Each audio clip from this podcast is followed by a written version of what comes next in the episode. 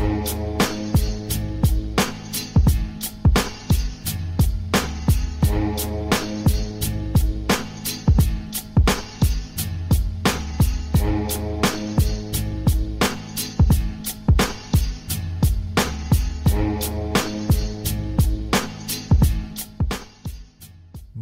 bonsoir à tous en fonction du pays et de l'heure auquel vous nous écoutez. Bienvenue dans le cinquième épisode de la cinquième saison de Bola Latina, le podcast 100% football sud-américain de la rédaction de Lucarne Opposé. Au programme du jour et donc de ce cinquième épisode, on va se rendre en Uruguay pour aborder un thème qui touche particulièrement le pays, même s'il touche aussi les pays voisins, mais on va s'intéresser plus particulièrement au cas de l'Uruguay, ce fameux euh, exode, ce départ massif de ces plus jeunes talents, de ces plus en plus jeunes talents depuis euh, quelques années. Et pour cela, je vais donc être accompagné euh, du plus uruguayen de tous les rédacteurs et de tous les francophones, on va dire, on va y aller, le plus uruguayen de France, voilà, hein, on va y aller.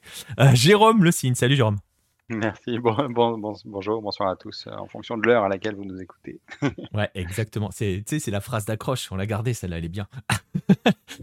Donc voilà, on va, on, va parler avec toi de, de, ces jeunes talents. Hein, euh, L'Uruguay en regorge, euh, comme quelques-uns de ses voisins, mais c'est vrai qu'on focalise souvent sur l'Uruguay parce qu'on en voit beaucoup migrer très très vite. Avec souvent, et là je vais commencer à te chauffer d'entrée, euh, des termes qui sont toujours les mêmes, hein, qui sont employés, euh, qui sont euh, toujours les mêmes ou quasiment toujours les mêmes, et en plus, quel que soit l'âge, c'est-à-dire que le gamin est 18 ou 23 ans, c'est pareil, on entend la nouvelle pépite venue d'Uruguay, ou une fois qu'il arrive, c'est un diamant à polir. deux expressions, Jérôme, que tu adores très particulièrement. Ouais, c'est assez horrible parce que ça fait toujours référence. C'est un peu comme si le joueur était de l'or, comme si c'était une valeur une, voilà, un objet, une valeur, quelque chose à quelque chose à produire, une matière première un petit peu. Il y a aussi ce côté matière première où quand il sera meilleur, quand il arrivera dans le club européen, euh, on va le polir, voilà, on va le, le post-former, alors que des fois ils sont beaucoup trop vieux, donc ça devient vraiment n'importe quoi. Et malheureusement, bah, ce qu'on oublie euh, quand on dit pépite, crack, euh, etc., c'est que quand il y a des transferts, quand on fait venir un gamin, parce que c'est souvent des gamins, ça se passe quand même plus souvent mal que bien, avec de nombreux transferts qui sont planifiés dès avant les 18 ans des joueurs malgré les règlements de la FIFA qui sont euh, souvent euh, pas appliqués ou détournés par les clubs européens. Et donc il faut garder ça à l'esprit. Il y a, y a toujours les cas, ça va bien. J'avais prédit euh, moi-même que le transfert de Valverde, il y a cela quelques années, serait un échec. Et finalement, c'est un grand succès parce qu'il est titulaire au Real Madrid. Donc on, peut dire quand même que c'est un grand succès. Mais pour, un Valverde, il y a de très très nombreux échecs et parfois des échecs qui ont des conséquences footballistiques mais aussi personnelles sur les, sur les jeunes que ça touche. Ouais, exactement. C'est un très bon exemple, Valverde. Et justement, tu le disais, pour un Valverde, il y a combien d'échecs? Il y a beaucoup plus d'échecs que de Valverde, hein, on va le dire. Tu le disais, les transferts sont, voilà, toujours, euh, toujours non, sont très souvent planifiés dès le plus jeune âge. On sait à quel point euh, les clubs européens aiment beaucoup euh, jouer avec les règlements de la FIFA. Alors, pas tous les clubs européens, hein, mais certains gros clubs européens en particulier ont un talent particulier justement pour attirer des mineurs et pour leur faire signer des contrats quand ils sont mineurs. Voilà. Bonjour au club espagnol qui nous regarde. Voilà, par exemple. on, on, les nommera pas parce que sinon on va tomber sur la fanbase qui va nous voilà. Mais vous voyez très bien de qui on parle. Il y a quelques Anglais qui sont très très forts là-dessus. Voilà, on le disait donc. Les transferts sont planifiés dès le plus jeune âge. Ça permet de, ça fait partir des joueurs qui parfois n'ont mais alors vraiment parfois n'ont aucune expérience ou quasi aucune expérience professionnelle avant de migrer en Europe. C'est peut-être pour ça hein, qu'il nous parle de diamants à polir, hein, parce que bon voilà, on va faire la bise à Pellistri, mon chouchou du moment, depuis quelques années. Bref, tout ça pour que ces derniers bizarrement, tu parlais des échecs, soit très rapidement cloué au pilori hein, dès, qu'il y a le moindre échec, parce que forcément, euh, la pépite, le diamant, le crack ne peut pas échouer, hein, ne, peut pas être un, flop, hein, sinon, euh, sinon c'est qu'il était forcément nul. On va penser par exemple qu'en France, on pense que certains espoirs euh, sont nommés dans la catégorie espoir quand ils ont plus de 80 matchs pro. Voilà, là, on parle de gamins qui ont 18 ans, qui ont une dizaine de matchs et qui doivent forcément réussir parce que ce sont des diamants. On va essayer d'analyser justement ce problème, l'impact dont tu parlais, que cela peut avoir donc sur le football uruguayen, mais aussi sur les joueurs. Et pour analyser un petit peu ce problème et pour le poser véritablement, on va prendre trois exemples, trois, trois cas, trois hommes, trois joueurs, qui vous allez voir permettent d'avoir une, une vision des possibles raisons de ces différents échecs. Et on va commencer par, euh, bah oui, par. Euh, alors lui, pour le coup, on a vraiment parlé de crack hein, à l'époque, euh, parce que ça cartonnait, pas mal chez les jeunes. Ce fameux Nicolas, ce qui a pas cassé. Oui, bah, qui a 23 ans aujourd'hui, euh, mais euh, qui était euh, donc formé à River Plate, le, vrai River Plate du côté uruguayen. il joue en de, la saison 2015-2016 dans ces eaux-là, dans le, dans le River de Juan, Ramon Carrasco, qui joue très bien et qui joue avec trois attaquants, et donc ce qui n'a pas cassé sur l'aile. Il joue avec des joueurs comme Michael Santos ou le, le regretté Santiago Garcia, qui a disparu il n'y a pas longtemps. Ses parents indiquent de, de Chiabacassi que donc depuis ses 11 ans, il y a des intermédiaires qui les approchent en leur proposant de l'argent, pour, pour pour pour proposer leur fils dans leur club, jusqu'à un tournoi Danone où, heu, Chiapacasé, participe. Il y a un intermédiaire mexicain qui dit carrément à toute la famille de venir déménager au Mexique, pour que le joueur vienne jouer dans une équipe mexicaine. Il reste à River Plate et il commence à jouer quand il a 16 ans, 16-17 ans. Il s'y impose tout de suite par sa vitesse, sa technique, euh, enfin une technique parfaite, vraiment très bon, plutôt sur l'attaque côté gauche. Euh, et il tape dans les yeux euh, d'un des clubs précédemment mentionné, l'Atlético de Madrid, qui le recrute pour 1,5 million d'euros. ce qui est une somme importante pour un club comme River Plate, qui n'est pas grand-chose évidemment pour l'Atlético Madrid dans sa structure globale. Euh, selon Marca, qui cherche même pas à maquiller le sujet, hein, euh, l'accord euh, de transfert entre River, le joueur et l'Atlético Madrid remonte au moment où le joueur avait 15 ans. Donc il, reste jusqu'à ses 18 ans à River, et puis le jour de ses 18 ans, le jour j'exagère peut-être un petit peu, mais la, fenêtre mercato après qu'il ait eu 18 ans, euh, il part euh, du côté de l'Atlético Madrid, euh, d'abord dans les équipes dans la réserve, et avant de commencer une petite transhumance, comme on le fait souvent, comme ça arrive souvent dans ces cas-là, en prêt. il part à d'autres clubs, dans d'autres clubs espagnols, à Parme hein, en 2019, au Portugal, avant d'être transféré à Sassuolo en Italie, puisqu'il s'est pas du tout imposé à Madrid, dans lequel il n'a pas commencé de match à ma connaissance. Et pareil, en Italie, c'est aussi un échec, il s'impose pas. donc il revient Finalement, après, être passé par 5 clubs, il revient en Uruguay du côté de Peñarol, durant la saison, 2021, qui commence en avril parce que c'est la saison 2021 qui est, la première post enfin, qui est impactée par le covid et pour couronner, tout le tout du parcours, qu'on a que que je viens de vous raconter, ils seront les ligaments, en avril, donc 2021 et il manque toute la saison 2021. Le jeune ce qui a pas cassé, puisqu'il a toujours que 23 ans, hein, mmh. a la très bonne idée de se rendre, avec alors qu'il est en phase de reprise, de se rendre à un match amical qui est un classico de pré-saison en janvier de cette année entre Peñarol et National et la police l'arrête sur le bord de la route avec trois amis et il est arrêté avec, une arme à feu dans le pantalon pour laquelle il a évidemment pas de permis de port d'armes ou quoi que ce soit. Donc il est arrêté et il est mis en prison, il n'a plus de lien contractuel avec Peñarol parce que c'était un prêt hein, de Peñarol euh, à Sassuolo. De, fin de Sassuolo à Peñarol, pardon, c'était un prêt. Donc son prêt euh, s'était arrêté fin 2021. Peñarol l'accompagne quand même parce qu'ils disent que c'est quand même un gamin perdu euh, qui, est, sur un peu une autre planète maintenant. Donc il l'accompagne, le président va. Alors ça fait un peu débat en Uruguay parce que ceux de National disent non, mais c'est un, supporter violent plus qu'autre chose. Ceux de Peñarol disent bon, on va pas être, enfin, il a, il a tué personne entre guillemets. Depuis, pour me tenir un petit peu à jour, il a obtenu évidemment une liberté conditionnelle parce qu'en effet, ce qu'il a fait n'était pas non plus euh, le, crime du siècle. Euh, donc, dans, sa carrière, il a fait qu'une vraie demi-saison, c'est-à-dire en 2015-2016 avec River. Euh, depuis 2018, schématiquement, il joue plus. Il a joué des petits bouts de match de ci, de là, mais grosso modo, plus rien pour sa liberté conditionnelle, il a obtenu un contrat, c'est assez, assez, ironique, avec le Tanké Sisley, qui est un club qui avait été désaffilié de là-haut il y a cela 4 ans maintenant, pour des dettes de salaires impayés, etc., et qui essaye de se remettre en revenant en quatrième division. Mais ils sont convenus d'un accord qui s'entraînerait avec eux et puis qu'il passerait comme ça sa liberté conditionnelle pour, euh, pour entre guillemets, payer, euh, payer ses actes. Lui, l'un des points qu'on peut remarquer quand même, c'est qu'il a été démarché extrêmement jeune et qu'il est parti, alors ça va être aussi le cas de nombreux joueurs qu'on a vus, hein, mais que non seulement euh, il a été démarché quand il avait 14-15 ans, on lui a dit que c'était le plus grand du monde, et qu'il est parti après, et qu'au final, dans sa vie, il a joué très très peu de matchs de football professionnel, puisqu'il est parti très très jeune après très peu de matchs. c'est ça, c'était, et c'était, tu vois, je, dis c'était, c'est terrible, il a 23 ans, on en parle au passé.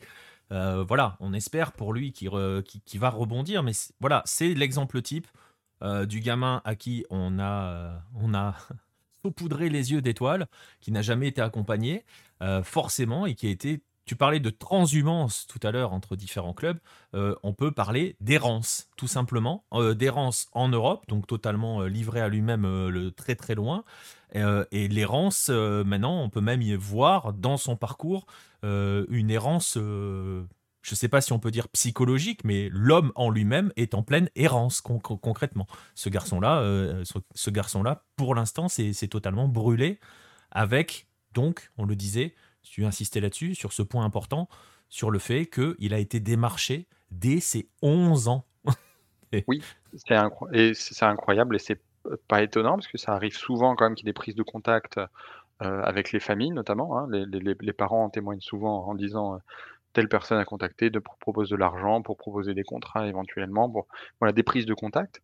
mais souvent, ça revient quand même à dire à des, à des, à des gamins, et, et, encore une fois, des très jeunes gamins, c'est-à-dire 13-14 ans, il faut bien se rendre compte qu'on a, on, a assez difficilement, enfin du moins c'est ce que je pense, mais on a assez peu de l'idée de ce que va devenir comme joueur de football professionnel un joueur à 13-14 ans. le, le, taux d'échec doit être quand même considérable, considérable particulièrement élevé.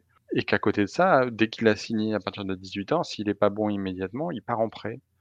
Et il part en prêt dans des clubs de deuxième, troisième division, dans des, enfin, sans jouer, euh, et ça devient la cinquième roue du carrosse un petit peu pour tout le monde. Et, et la chute psychologiquement pour le, pour le gamin doit être euh, assez terrible de passer de futur roi du monde à euh, petit joueur d'un club de troisième division espagnol. exactement, parce qu'on va le rappeler, si vous ne connaissez pas bien Nicolas Schiapacassé, il était aussi international U20 uruguayen, il était l'un des moteurs hein, de la sélection U20 euh, à, à, une époque. Donc on parle pas, on parle pas d'un d'un joueur à qui, euh, enfin d'un joueur pas forcément doué, à qui certains ont vendu la lune. On parle d'un vrai, un vrai potentiel quoi.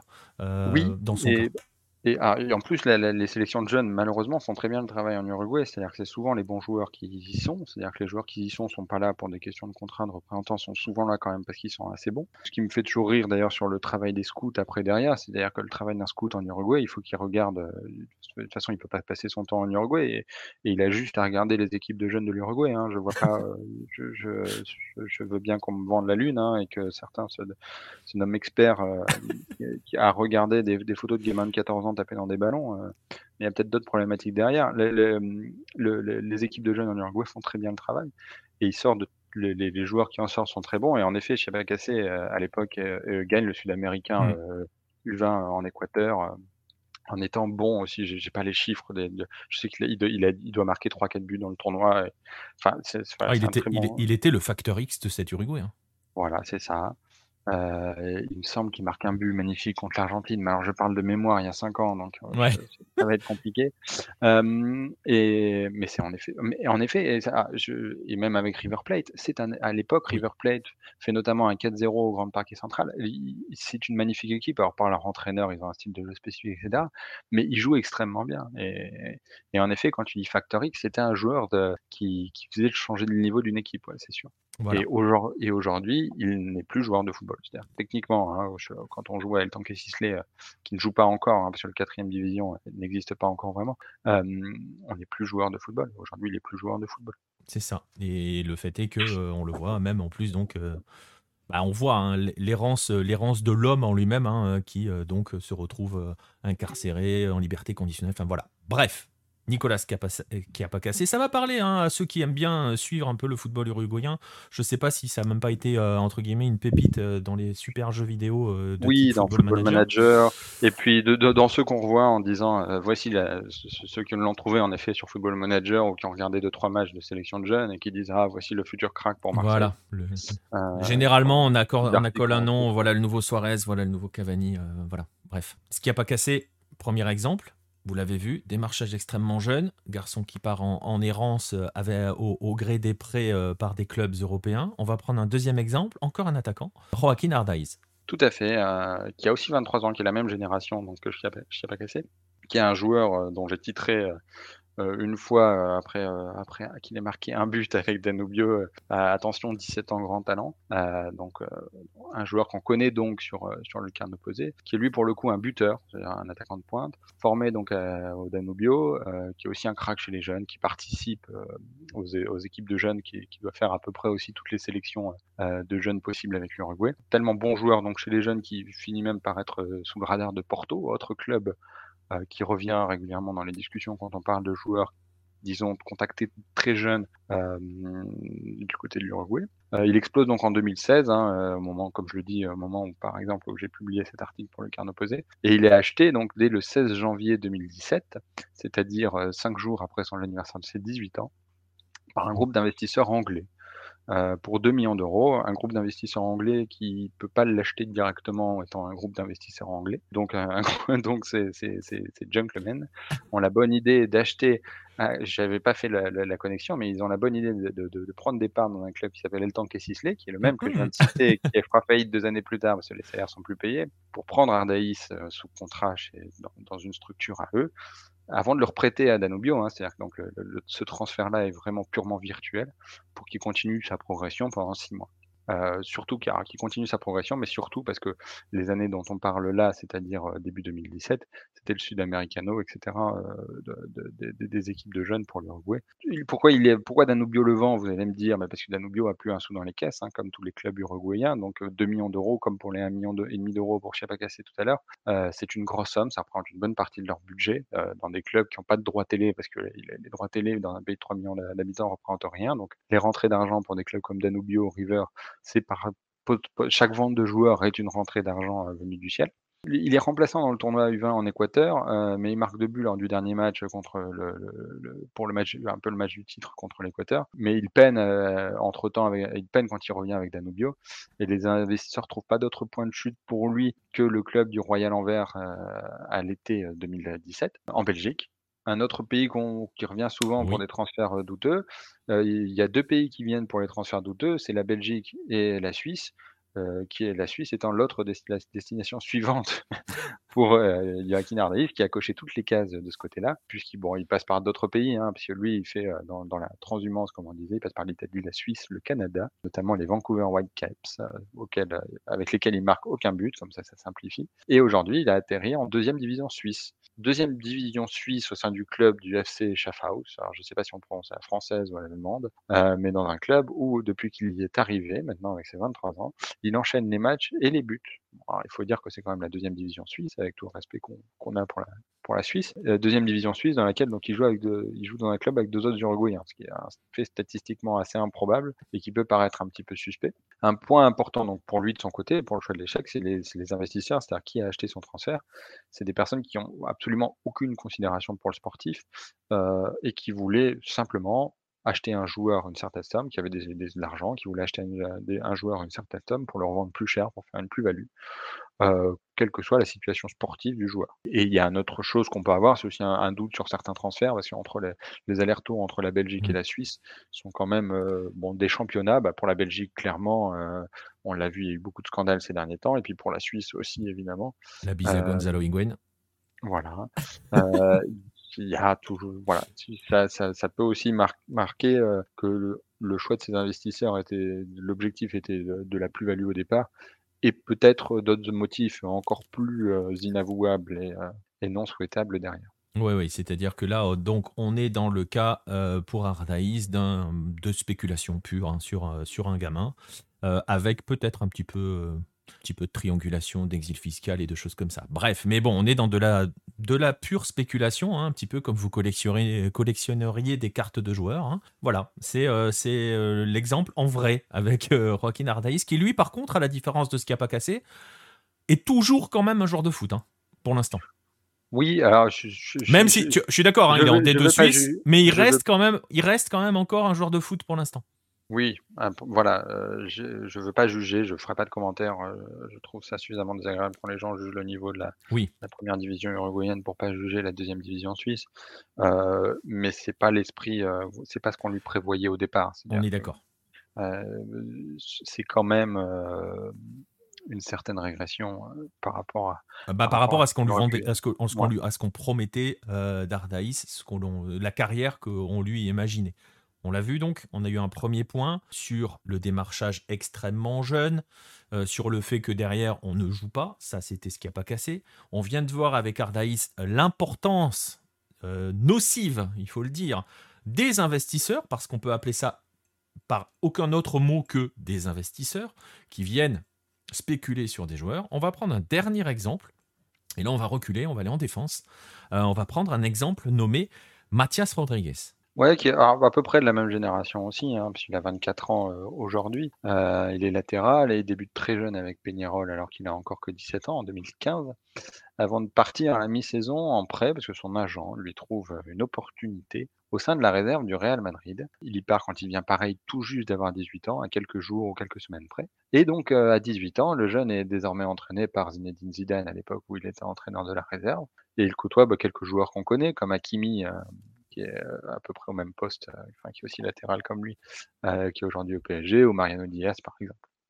Il reste 10 mois au total dans la réserve donc, du Real Madrid. Et il revient en Uruguay pour quelques jours et décide unilatéralement d'allonger son voyage de deux jours pour assister à l'inauguration du Campeón del Siglo, le nouveau stade de Peñarol, nouveau pour à l'époque, ça remonte déjà il y a 6 ans. Et il dépasse la date limite pour revenir en Espagne, donc de deux jours. Euh, à ce retour, bah, ses affaires ont été enlevées de son casier euh, au centre d'entraînement et on lui dit bah, Tu es revenu deux jours trop tard, donc tu es exclu de tout entraînement pendant un mois à partir de ce moment-là, bah, le joueur part un petit peu en, saucisse. Il est, obligé de revenir à Peñarol parce que comme le Real Madrid veut plus, le Real Madrid veut plus de lui, grosso modo, il, lui impose de retourner à Peñarol. À Peñarol, il s'y impose pas. Il passe par tout un tas de clubs depuis, en Uruguay hein, principalement, Place Colonia, Cerro Largo, pour atterrir finalement à, aujourd'hui où il joue du côté de Miramar Misiones en deuxième division. il a déclaré il, y a, cela quelques mois à la radio Sport 90 bon, des fois, il a du mal à dormir en repensant à tout cela. Qu'est-ce qui serait passé s'il était resté où il en serait? Il décide notamment que Hakimi et lui sont deux latéraux et qu'on leur disait souvent qu'ils iraient loin parce qu'ils jouaient bien tous les deux et qu'ils sortaient du lot. lui dit des fois je pense que la tête joue aussi et qu'à ce moment-là ça n'a pas suivi. Pour lui, enfin ce que je retiens quand même, ce qui est important, c'est que ça reste des enfants. C'est-à-dire qu'à 18 ans on peut faire des conneries et parfois on a tendance à voir à être intolérant que ce soit dans les clubs, dans les staffs, que ce soit du côté des supporters aussi, hein, parce que, ou des commentateurs, sur des joueurs qui au final sont des gamins. et, là on le voit bien avec un joueur qui fait une erreur et à qui on n'essaye pas d'éduquer, au final on, sanctionne directement. Et d'un côté il y a cette ambivalence qui fait que c'est normal, puisque c'est un joueur sous contrat professionnel qui doit avoir un salaire quand même relativement conséquent un salaire qui est peut-être conséquent, mais qui n'empêche pas aujourd'hui le joueur de vivre chez sa mère parce qu'il a tout claqué. Euh, je suis même pas sûr que quand tu es au Castilla, euh, tu as un gros salaire. Hein. Bah, comparé avec, à, ce, que tu vis en Uruguay, évidemment. Mais... Oui, euh, bah, oui, voilà, c'est-à-dire qu'il faut, je, veux dire, même si pour un footballeur, si un salaire de 4-5 000 euros par mois et pas grand-chose, je serais d'accord avec toi, mais ça n'empêche que ça reste un salaire qui devrait permettre de faire des économies, par exemple, de faire, de se dire, bon, ben, enfin, de gagner sur une année ce que toi ou moi gagnons sur trois ou quatre, pour schématiser, pour parler simplement. Et, mais lui explique que, pour le coup, il, a tout claqué, parce qu'après, quand il est revenu en Uruguay, il, a mal pris le, départ, cette rechute, parce que c'est vécu comme une rechute, et, que ça a influé aussi sur ses échecs postérieurs. Mais parce qu'à un moment donné, il n'a pas été éduqué, il a été considéré à 18 ans euh, t'apprendre comme un, comme un homme qui devait se gérer. Et c'est voilà, c'est l'ambivalence du, du, sujet où en effet c'est un professionnel. Et en même temps, on ne fait pas venir sur 12 000 km de distance des jeunes de 18 ans euh, dans un pays qu'ils connaissent pas, sans leur famille, en les traitant de la même façon. Euh, Exactement, et on fera la bise à Diego Roland, hein, bombardé au Girondin à peu près au même âge, et qui a démarré en plein hiver et qui vivait tout seul chez lui, sans parler la langue, à manger des pizzas et jouer à la PlayStation. Voilà, bref, tout ça pour replacer un petit peu le contexte de ces jours-là. Tu le disais, 18 ans. Le cas, de, le, Mathias Rodriguez, et c'est à peu près simultané, euh, c'est amusant parce que ça me fait penser un peu au Paraguayen Sergio Diaz. Et, euh, et là, il y a un rôle, de, de pas de l'entourage proche du joueur, mais de tout le monde en fait que le joueur, entre guillemets, de 18 ans explose un petit peu dans sa tête, bon, tu l'as dit, il a 18 ans. Euh, c'est un gosse. mais c'est tout l'entourage. C'est-à-dire qu'à partir du moment où il arrive à la réserve du Real Madrid, bah voilà, on est passé à autre chose. Sergio Diaz est parti à peu près au même âge. D'ailleurs, je crois que c'est à peu près la même époque. Faudra vérifier, mais il me semble que c'est début 2016. Pareil au Real Madrid Castilla, avec la presse paraguayenne qui en fait le nouveau joyau euh, du football paraguayen parce que tu comprends, il va jouer avec euh, la réserve de Zidane, euh, parce qu'il va jouer, parce qu'il va porter le maillot du, du Real, même si c'est la réserve, etc., etc. Avec des vidéos de, quand il arrive à marquer un but parce que Sergio Diaz était attaquant. On est dans le même principe, c'est-à-dire que là, pour le coup, tout le monde est coupable, c'est-à-dire que personne n'est là pour dire attendez, il a 18 ans le gosse. Et donc voilà, c'est le troisième point. Vous avez vu, il y a trois points. Il y a, il y a eu le, le, premier qui était aucune expérience footballistique, euh, démarché très jeune, envoyé très très haut, très, très haut à, miroiter, euh, à miroiter la lune pour ne jamais le faire jouer, donc le faire errer. Vous avez vu l'aspect spéculation et il y a l'aspect là euh, livré à lui-même concrètement, euh, sans accompagnement. Ce qui pose une autre question d'ailleurs, mais ça c'est pas l'objet du débat d'aujourd'hui, hein, de savoir si les clubs euh, qui démarchent ces gamins de 18 ans ne devraient pas avoir une obligation d'accompagnement. C'est une autre question, mais on le voit et ce ne sont que quelques exemples, et ce ne sont donc que quelques éléments qui expliquent ces échecs, mais ce sont des éléments que l'on voit se répéter au fur et à mesure. Ces problèmes d'âge, ces problèmes d'expérience en tant que joueur de football, hein, je ne parle même pas en tant qu'homme, euh, ces problèmes d'intermédiaires, d'investisseurs qui naviguent euh, autour, de ces jeunes éléments, ce sont des éléments qui ne font que se répéter, Jérôme, et ce sont des éléments qui sont omniprésents dans le paysage actuel uruguayen, dans le, monde moderne, euh, je ne sais pas si on, doit paraphraser certains avec le monde d'après, euh, le monde des sociétés sportives, des SAD.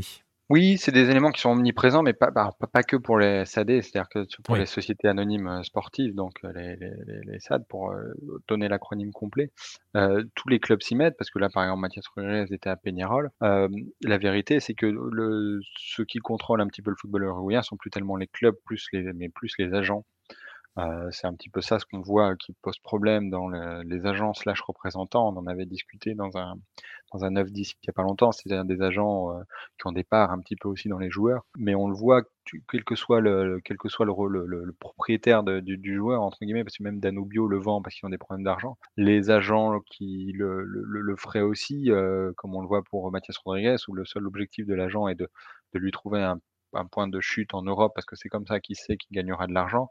Alors qu'à 18 ans, peut-être que le joueur peut juste essayer de s'imposer dans le club dans lequel il a commencé. la vérité est que tout est une question d'argent. N'importe quel, n'importe quel agent ou club qui vend le fait pour des questions d'argent. Et c'est vrai que ça prend pas en compte à aucun moment le sportif. Et c'est vrai, vrai que si je parlais des SAD, il hein, faudra qu'on en parle un de ces quatre, de, ce, de ce monde très particulier des SAD qui touche beaucoup de pays en Amérique du Sud euh, avec des, vrais, des vraies conséquences. C'est parce qu'on voit souvent les SAD comme justement euh, des sociétés à visée purement économique et euh, qui peuvent expliquer cela. Mais c'est vrai que le paysage uruguayen, et il n'est pas le seul, hein, parce que c'est valable pour à peu près je pense qu'on peut dire ça pour à peu près tous les pays euh, sud-américains. On va peut-être remettre le Brésil un petit peu de côté, mais parce qu'ils sont sur une autre échelle, mais c'est pareil. L'économie. Parce des sous. ouais, voilà, c'est ça. Si je peux me permettre, la seule différence, la, seule et unique différence aujourd'hui avec le, du Brésil, avec le reste de l'Amérique du Sud, c'est qu'ils ont des budgets, notamment par la télé, principalement, euh, qui sont beaucoup plus importants et qui leur permettent de conserver certains joueurs dans la mesure de certaines sommes. Parce qu'après, quand le Real dit euh, on met une telle somme pour Rodrigo, Rodrigo il part quand même. C'est-à-dire qu'il y a des sommes euh, au-delà desquelles ça devient plus possible. Mais le, le, point euh, essentiel, c'est qu'ils ont de l'argent. En, en, Uruguay, la différence, c'est que personne n'en a, entre guillemets. Et tu dis pour les SAD, je suis d'accord avec toi, mais, mais par exemple, pour Danubio, qui n'en est pas un, qui a un club de, encore de, de quartier à but non, lucratif. il y a l'exemple d'Aris, il y a l'exemple de Thomas Chacon qui est parti aussi très jeune aux États-Unis dans un transfert qui avait un peu ni queue ni tête. Il y, en a plusieurs comme ça. dans des clubs où, Peñarol avec Pellistri, avec, mmh. bah, bah, et beaucoup d'autres, parce que Peñarol a beaucoup vendu de très jeunes joueurs ces dernières années, Valverde, même si c'est un succès, mais il faut le mentionner. Et continue, et continue, hein, continue de vendre ses jeunes et continue de vendre ses jeunes et continuera à le faire, mais pour une simple raison, une, extrêmement simple raison, c'est qu'il n'y a pas d'argent. Il n'y a pas de possibilité de, de compétir, euh, de, de, compétir, non, d'être compétitif euh, avec d'autres marchés, que ce soit en termes de, de, de transfert pour des sommes d'argent ou euh, même pour les joueurs pour les salaires. Hein, voilà. Non, non, mais c'est ça, hein, c'est où exactement où je voulais en venir, hein, c'est que j'ai évoqué les SAD parce qu'elles sont vues comme cela, mais en fait, ça touche vraiment n'importe quel club. Tu le disais, les différences économiques sont énormes. Je vais vous citer un chiffre, hein, qui est passé, heu, passé, heu, ces derniers jours, au moment où on enregistre. Heu, on a vu, c'est pour vous donner un exemple de la puissance économique, brésilienne. Le vainqueur de la coupe du Brésil, on parle de la coupe du Brésil, hein, on parle pas du championnat, on parle de la coupe du Brésil, va recevoir une prime qui est à peu près 2 fois la prime du vainqueur de la Copa Sudamericana. Voilà, donc imaginez que le vainqueur de la Coupe de France touche presque deux fois plus que le vainqueur de l'Europa League. Voilà ce qu'est le Brésil. Ça vous donne une Donc idée de et la puissance. donc la Copa Sudamericana est est une sous-coupe brésilienne, en fait, Ex ah bah, de toute façon, exactement, exactement et et pour donner une idée remporté par un Brésilien, ça fait beaucoup, et pour donner une idée, le la la prime du vainqueur de la coupe du Brésil est à peine 4 000 000 au-dessous de la prime du vainqueur de la Libertadores. Voilà, c'est 15 000 000, heu, le vainqueur de la Libertadores en prime, c'est 11 000 000, heu, pour, le vainqueur de la coupe du Brésil. Voilà, ça vous permet de aussi et c'est aussi pour ça que le Brésil arrive un petit peu plus à résister ou arrive surtout à imposer. Parce que tu le disais, il résiste sans plus. Rodrigo est parti très vite. On peut faire la même avec Vinicius Junior, que le Real a acheté assez vite et a même imposé à Flamengo de le faire jouer pour qu'il acquiert du temps avant d'arriver à Madrid, après ses 18 ans. Mais Flamengo a pu, sortir, dire au Real: «Non mais attends, si tu le veux, va falloir, mettre un sacré chèque». Et je suis d'accord avec toi, avec cette spécificité, parce que tu parles des primes sur les tournois, que ce que ce qui fait la différence dans les budgets des clubs, c'est les droits de Oui. télévisation du championnat, de de de de de de diffusion. Oui. Ce serait peut-être, De plus diffusion, correct, c'est mieux, ouais. en français. Sinon c'est un hispanisme. C'est le droit de diffusion du championnat et c'est ça qui fait qu'il y a des très gros écarts, heu, entre n'importe quel autre pays. Parce que pour le coup, il faut dans dans dans les clubs, ça a une ça a pris une part qui est extrêmement conséquente, qui n'a pas toujours été le cas dans le football. Hem, je pour le championnat uruguayen démarre au départ, pendant les 15 premières années avec des matchs gratuits. C'est-à-dire que les gens ne payaient pas d'entrée. Les matchs étaient organisés par les sociétés de chemin de fer pour que les gens payent leur ticket de train et c'était ça qui faisait que les sociétés de chemin de fer organisaient les matchs et payaient les joueurs avec. Je vais pas faire les 120 ans, rassure-toi, de l'histoire économique du football, heu, dans le monde, mais il y a différents systèmes économiques et on est arrivé depuis 30-40 ans où c'est les droits de télé qui Ouais. sont essentiels et c'est ça qui fait qu'il y a des grosses inégalités, parce qu'il y a des grosses inégalités entre pays. C'est-à-dire qu'un gros pays, heu, les les les clubs de 1re division brésilienne vont toucher forcément, Oui. où il y a 100 fois plus, d'habitants, enfin, heu, 50 fois plus d'habitants qu'en Uruguay. Forcément, les clubs vont toucher 50 fois plus d'argent, schéma très schématiquement et ça nuit à toute, à plus de compétition possible, quoi, forcément. Exactement, exactement, avec en plus d'autres contraintes économiques qui viennent toucher l'Argentine avec la chute du peso argentin, par exemple. Bon, voilà, il y a d'autres débats, mais c'est vrai que les droits télé sont sont un des éléments et on va revenir sur notre cas uruguayen. On le voit, hein, cet exode, de toute façon, on a beau dire ce qu'on veut pour l'instant, heu, voilà. Il est il est ce qu'il est. Tu le disais, il y a un véritable effet sur le championnat, ça, heu, voilà, mais c'est pas le seul, hein. C'est pas, heu, ne nous faites pas, heu j'espère que vous avez bien compris, vous qui nous écoutez. On n'est pas en train de dire que, heu, parce que les jeunes talents s'en vont, heu, c'est, la seule raison pour laquelle le championnat a chuté. Il y a toujours une multitude de facteurs qui expliquent parfois le déclin de certains géants, de certains championnats et surtout certains géants plus que du championnat. Il y a un effet sur le championnat, il y a un effet sur les clubs qui est assez brutal et pourtant, bah, on l'évoquait tout à l'heure avec Schiapa Kassé, avec Ardaïs, par exemple, on n'a pas franchement l'impression que ça impacte plus que cela la sélection les sélections de jeunes et la sélection A et on a un exemple, celui que j'ai cité, mon chouchou du départ, Pellistri qui n'a donc au final quasiment jamais joué avec Peñarol ou très peu, heu, qui s'est retrouvé avec la réserve de Manchester United. Aujourd'hui, il arrive en A alors qu'il joue, heu, je sais même plus où il joue en Espagne, Alaves, c'est Heu, ça? oh oui, Enfin, il joue. oui, oui. Oui, Il est à Alaves, je crois. Oui, oui, parce qu'il ne joue pas, hein. Ouais. Est il est, heu, comp de façon assez permanente remplaçant, heu, comme Mathias Arezzo qui fait la même chose à Grenade, comme Giovanni González qui fait la même chose à Majorque. Voilà, il y en a il y en a beaucoup en Espagne qui viennent pour être remplaçants. Et tu vas me dire donc pour que comment la sélection continue à marcher, Ouais. heu, elle continue à marcher? Alors pour pour Pellistri, je j'ai pas de réponse, heu, spécifique, comme pourquoi il est arrivé en sélection, personne ne le sait vraiment. Ça, il y a peut-être aussi un effet de mode de son côté, mais dans un cadre général, bon après il faut voir que dans dans la masse, il y a aussi beaucoup de succès. On a parlé de Valverde, on, peut parler de, Darwin Nunez, par exemple, qui est parti aussi très jeune. Darwin Nunez, qui a un autre succès, qui était parti très jeune de Peñarol, il devait avoir 19 ans, et qui était parti en Espagne, un club de deuxième division qui est propriétaire de Saoudiens aussi, ou quelque chose comme ça, avant d'arriver à, Benfica après. et, puis ça a marché. Qu'est-ce qui explique que ça a marché Il est arrivé en deuxième division espagnole, il a joué tout de suite, il a eu du temps de jeu ça a marché et dans la masse, bah, la, sélection arrive à s'y retrouver malgré tout. Et l'avantage, c'est qu'il y a pas, pour le coup, il y a moins de notion d'argent dans la sélection, mmh. c'est-à-dire qu'ils sont uruguayens quoi qu'il arrive. Le, fait est que l'Uruguay continue de produire énormément de footballeurs, avec beaucoup d'histoires tristes, mais aussi, fort heureusement, quelques histoires heureuses. Ouais, voilà, donc on le voit, c'est vrai que oui, oui, c'est vrai que dans, la masse, c'est un peu la sélection devient un peu l'arbre qui cache la forêt, un peu comme toutes les sélections au final, hein, mais c'est un peu valable mmh. partout. Euh, surtout chez les jeunes. Mais bon, voilà, donc pour l'instant, la sélection, ça va. Mais on va, on va quand même terminer ce podcast en se posant une question. Alors, c'est. On n'a pas la réponse, hein, forcément, la question va être presque plus rhétorique qu'autre chose. Et on a expliqué avec tout ce contexte économique, avec tout ce qui s'est venu se greffer sur, euh, sur les différents clubs, sur euh, les joueurs. Est-ce que le football uruguayen a les moyens de sortir de cette espèce de, je ne sais pas si on peut parler de modèle, j'ai presque plus envie de dire de NAS dans laquelle les joueurs sont pris. Est-ce qu'il y a est-ce qu'il y a une voie de sortie pour préserver sa jeunesse entre guillemets? Non. Merci. Euh, tu aurais pu arrêter ta question à est-ce que le football uruguayen a les moyens? Et la réponse est non. Euh, il n'y en a pas. Le, salaire moyen des joueurs est de 1500, 2000 balles grand maximum. Euh, on parle là des, des, cracks, c'est-à-dire de ceux qui font les sélections U20, U17, etc., qui peuvent partir en Europe, qui ont leur chance ou pas, qui réussissent ou pas, avec un taux de casse, parce qu'au final c'est ça, c'est un taux de casse, hein, comme, mmh. on, peut le dire dans les investissements assez élevés, mais l'humain importe assez peu ceux qui ne passent pas par la sélection U20, il y a, y a un deuxième rideau qui va par beaucoup jouer en Argentine. Il y a un troisième rideau qui part jouer au Pérou. C'était la conversation que j'avais avec l'ami Romain tout à l'heure. On disait qu'il y a 33 footballeurs professionnels uruguayens au Pérou. et puis il y en a absolument partout. Hein.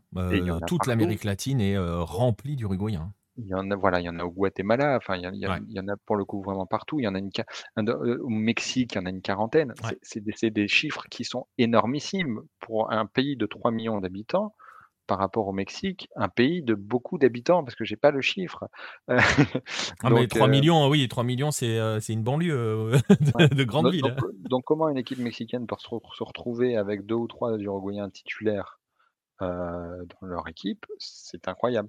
Mais, mais, mais quoi qu'il arrive, les joueurs partiront toujours. Ça rapporte énormément d'argent. L'inconvénient, c'est que ça ne le rapporte pas au club parce que parce qu'il y a tellement d'intermédiaires, parce que les, les joueurs veulent partir tellement jeunes que c'est le, le, la vraie, le vrai problème, c'est que ça ne rapporte pas suffisamment d'argent au club.